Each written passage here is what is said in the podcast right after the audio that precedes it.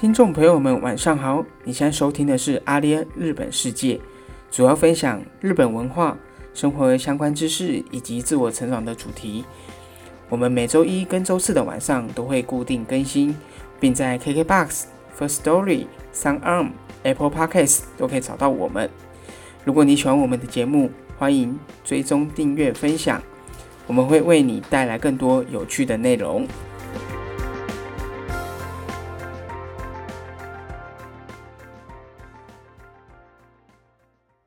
大家好，我是阿联的 Ivan。大家好，我是阿联的 Bruce。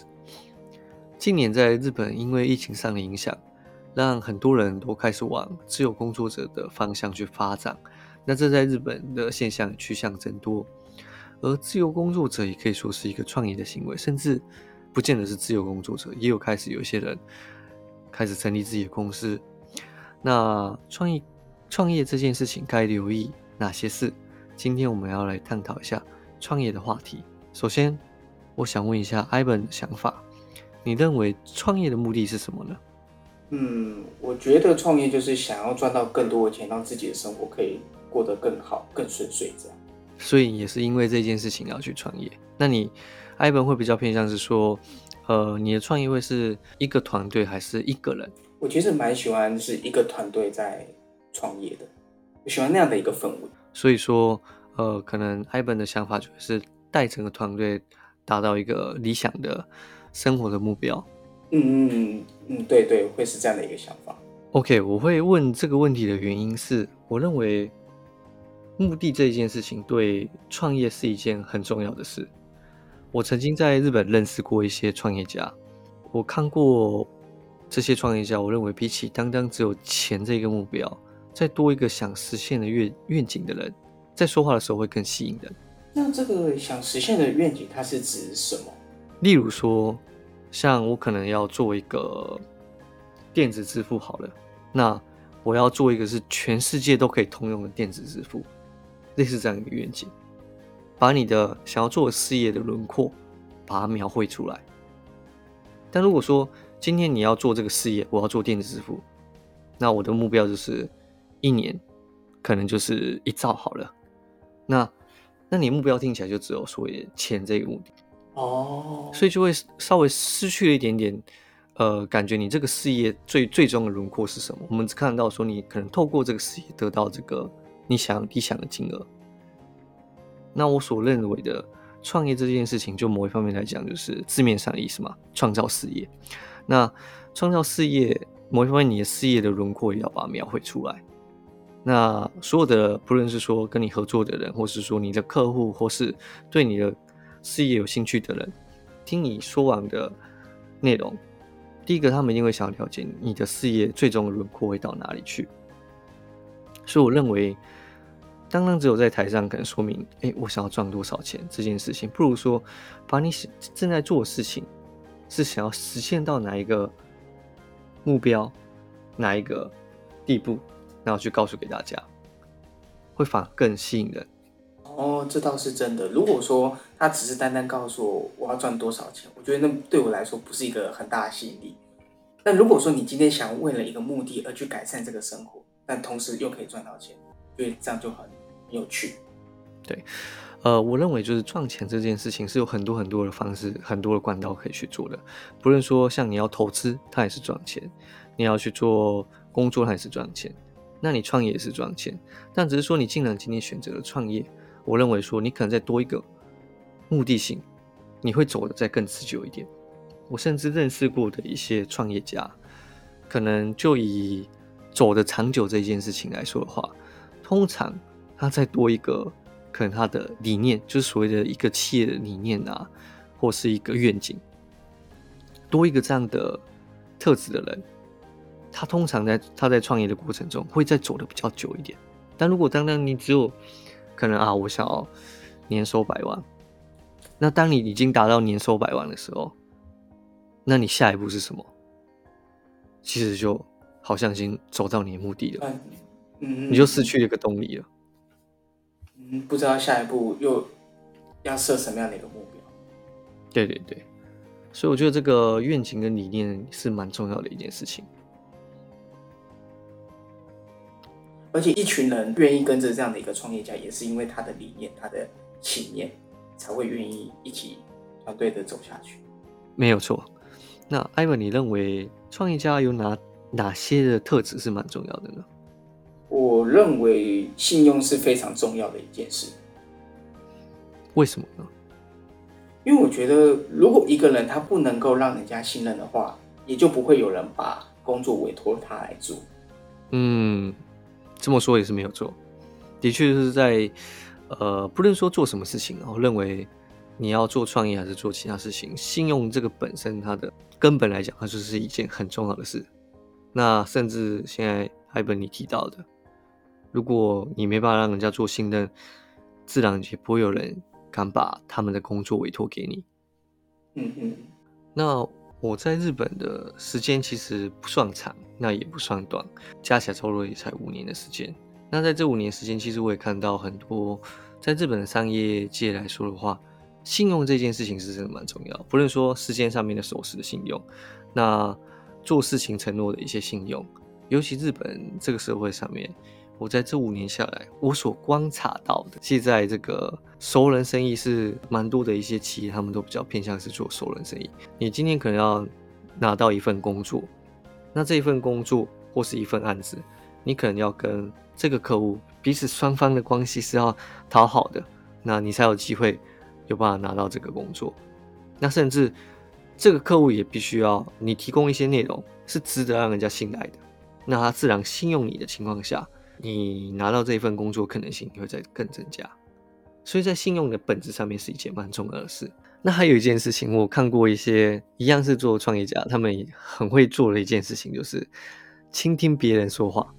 你知道为什么吗？是因为要去尊重对方吗？所以才要能够去倾听别人说话。一方面这么说是没有错的。那我们来稍微探讨一下，说倾听这件事情，就是在我们去听别人说话的时候，这对艾本来说是。所谓的 input，嗯嗯，那在你自己说话给别人听的时候，这就是所谓的 output。那其实我们人啊，在我们自己说话的时候，有人不断的愿意倾听的时候，我们会对对方保持着一个好感。哎，有人很认真在听我说话，这样。哦哦，艾文知道了吗？嗯嗯，那个感受非常的明显。就像我我其实也非常讨厌，就是我在讲话的时候，人家是爱听不听那种感觉。对。没有错，所以呢，在某一方面来讲，就是，呃，我刚为什么说我认识的一些创业家，看过这些创业家，他们很会倾听别人说话，因为倾听这个 in input，它是有很多的优点的。例如说，我刚刚所说的，光一个 input，你就可以取得对方的好感。那在第二个呢，你甚至可以在 input 过程中，你会有新的情报的吸收，甚至新的知识上面的吸收。那会比比起你不断的去 output 来的好，因为 output 其实它是需要两个前置条件的。第一个，你的对象跟你的讲话的时机点。我看过有一些交流会的场合上面啊，其实有一些刚出来的一些创业家，他们会不断的想要想办法去推荐自己、介绍自己。那我觉得这件事情本质是是很好的，是没有问题。只是说 output 这件事情，在说介绍自己的时候的那个时机点。我认为是蛮重要的。今天你可能不晓得说对方有没有这个需求，有没有跟你现在想要说话出来的需求是有没有一致的的情况下，你就每一个都去说去做 output 的动作，去告诉他们。那他们可能会吸收的人可能不见得那么多，那你倒不如就是好好的当一个倾听人的对象，那好好的去听他们所说说的内容。那第一个你可以得到。对方的好感，同时你也可以在这个过程中有一个新的 input，有一个新的知识上面的吸收。那当你已经取得到一个很好的时机点的时候，你再做一个适当的发言，适当的 output，才会达到更好的效果。所以说，我们简单总结来讲，就是说这些创业家在倾听别人说话是有一个道理在的。那这个会像是说，像我们在一些场合，我们都会去做自我介绍，跟人家交换名片。那我们在跟人家交换名片完之后呢，我们就是先倾听对方他们的自我介绍的一些内容。那当倾听完之后呢，我在适当的时机，我再去问他说：“哦，所以你刚刚说的这个内容是怎么样？怎么样？怎么怎样？”在这个时候才才算是一个比较好的一个交流的倾听跟 output。嗯，对，没有错。首先你要先去了解对方的一些内容嘛，的一些可能他们真的有没有这个需求之类，或者说你要丢什么样的一个讯息给对方。哦，就不会是一昧的我一直在讲我的东西，你又不见得一直很想要了解我，就会觉得这不是一个很好的一个交流的状态。对，没有错。嗯，能懂那个感受，就有点像是强迫推销那种感觉。对对对对对。那这样讲的话，其实有很多的创业家，他们在创业的的一些特质上面都很相近诶，像是刚刚讲到的这个倾听的部分，还有信用的部分。我个人认为，还有创业家他们的自律能力也是相当强的。嗯，我也这么认为，说多半的真的会去做创业的人。他们的自律能力是有一定的程度在的，那自律是真的很重要。你光譬如说，我们就讲当老板的人，有很多事情是每天你都要去面临决策的事，那要做这些判断。你可能在你自己的每天都有那么多事情要去做决策，那你的身体本身就是好好顾好。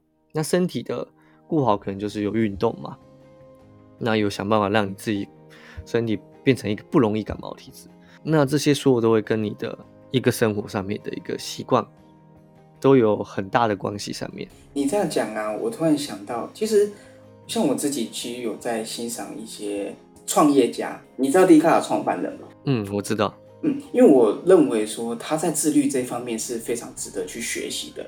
他在创业过程前呢，他其实都是夜猫子。那他是后来有做了一个决定，就是把睡觉的时间提早成十点，晚上十点、十一点这个时间就去睡觉。那隔天早上大概就五点四十五分起床。